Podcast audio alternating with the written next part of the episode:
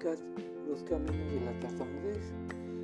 Conduce tu amigo Leonardo Morales, miembro de la Asociación Mexicana de la Tartamudez.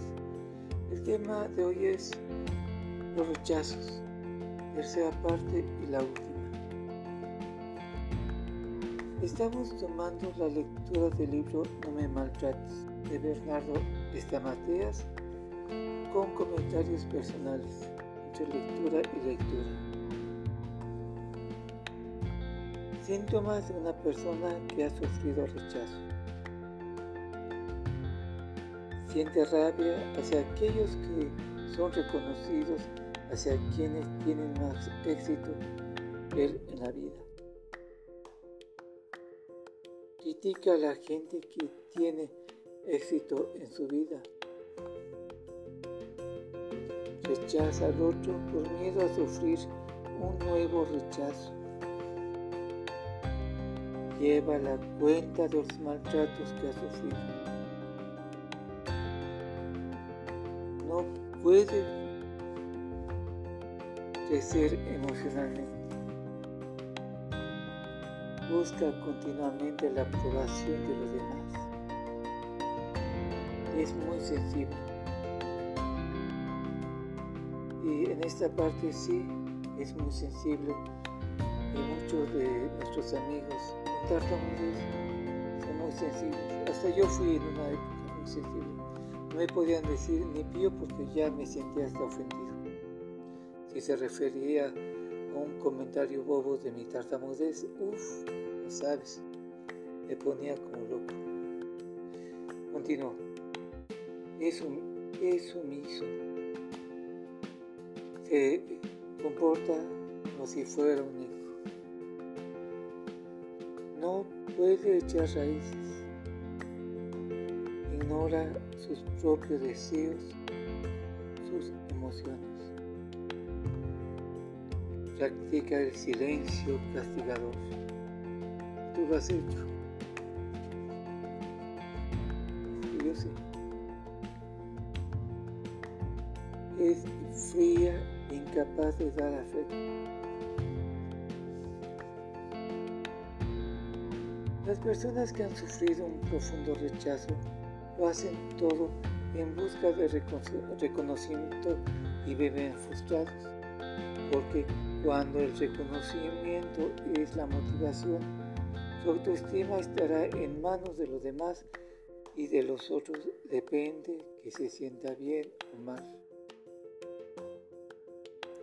Debemos ser conscientes de que no toda la gente nos querrá. Hagamos lo que hagamos. El rechazo es una cuestión estadística. Entre 10 personas, unas te querrán, otras te rechazarán algunos sin conocerte hablarán mal de ti.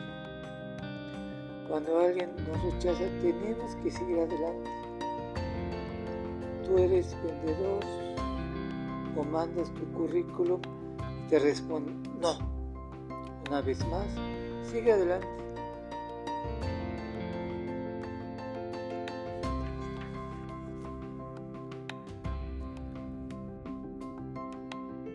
Cada vez que tengas en mente como objetivo comenzar un proyecto, habrá quienes lo rechacen. Las, opinantes del caos dirán que no va a funcionar. Sin embargo, cuando ese sueño o tú seas uno, no importará lo que digan, opinen otros.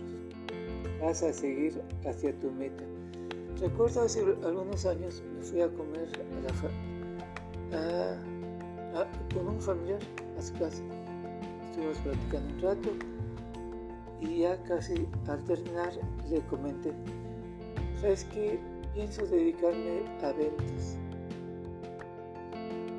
Y la respuesta de este familiar fue muy sorpresiva para mí. Me contestó como si la hubiera ofendido. ¿Cómo te vas a dedicar a, la, ventas? ¿No te has escuchado cómo tartamudeas? y, momentáneamente me bajó la, la moral, pero, pero, luego yo pensé, bueno, no tiene caso que le diga a esta persona, este familiar, mis metas, mis objetivos, mis sueños. No tiene caso. Ya llevo muchos años que no voy a comer con eso. Entonces, no permitas que nadie, que nadie dé opiniones. Bueno, continuamos. Hay un libro que se llama Los cinco lenguajes del amor, escrito por Gary Chapman y menciona brevemente Bernardo Estamateas. ¿Cuáles son los cinco lenguajes del amor? Uno es valorar, es dar una palabra que ayude al otro. Dar tiempo de calidad, aunque solo cinco minutos se dedican a escuchar y mirar a los ojos en lugar de hablar. El otro siente que se vuelve visible. Dar servicio significa ¿Qué puedo hacer para ayudarte? Esto me recuerda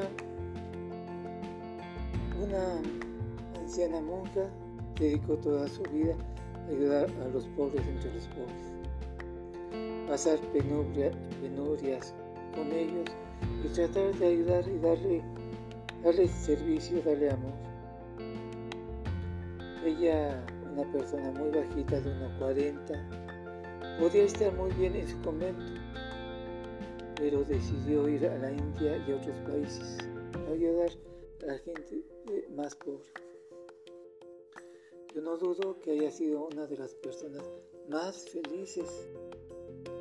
Yo hubo, al menos en el siglo pasado, ¿a quién me refiero? A la Madre Teresa de Calcuta. Dar un regalo, continuó el número 4 es dar un regalo. Se trata de un regalo distinto a los que hacemos casi por obligación en determinadas fechas. Pensemos en un regalo que pueda agradar especialmente al otro. Pensemos que le gusta al otro, a tu pareja, a tus hijos, etc. Y el tartamudo lo puede hacer. Dar algo especial a una persona, la tartamudez no impide que lo haga. Y cinco, hacer caricias. Las personas necesitan que alguien les exprese cariño, el cariño físico, el abrazo, una palmadita, una, un apretón de manos, tiene un afecto extraordinario. También las palabras ayudan. Recuerdo cuando mi padre, antes de morir, estaba muy enfermo. Él vivía en Puebla, una ciudad muy cercana de donde yo vivo. Yo le, yo le llamaba cada semana. Hola papá, ¿cómo estás? Espero que te encuentres mejor, todo eso. Y eso le, eso le ayudaba muchísimo. Y su esposa él se casó por segunda vez. Su, esposa varias veces me lo agradeció. De dar un cariño verbal. Terminar ya en esta parte, digo esto último. Si somos aplaudidos, reconocidos, bienvenidos sean los aplausos y el reconocimiento. Pero lo más importante es que sepan que tu objetivo no es agradar a los demás, sino tratar a los otros como esperas que te traten a ti. Saber que a pesar de cualquier rechazo que hayas vivido, tu vida tiene un propósito el destino y solo tú puedes trabajar para mejorar tu vida.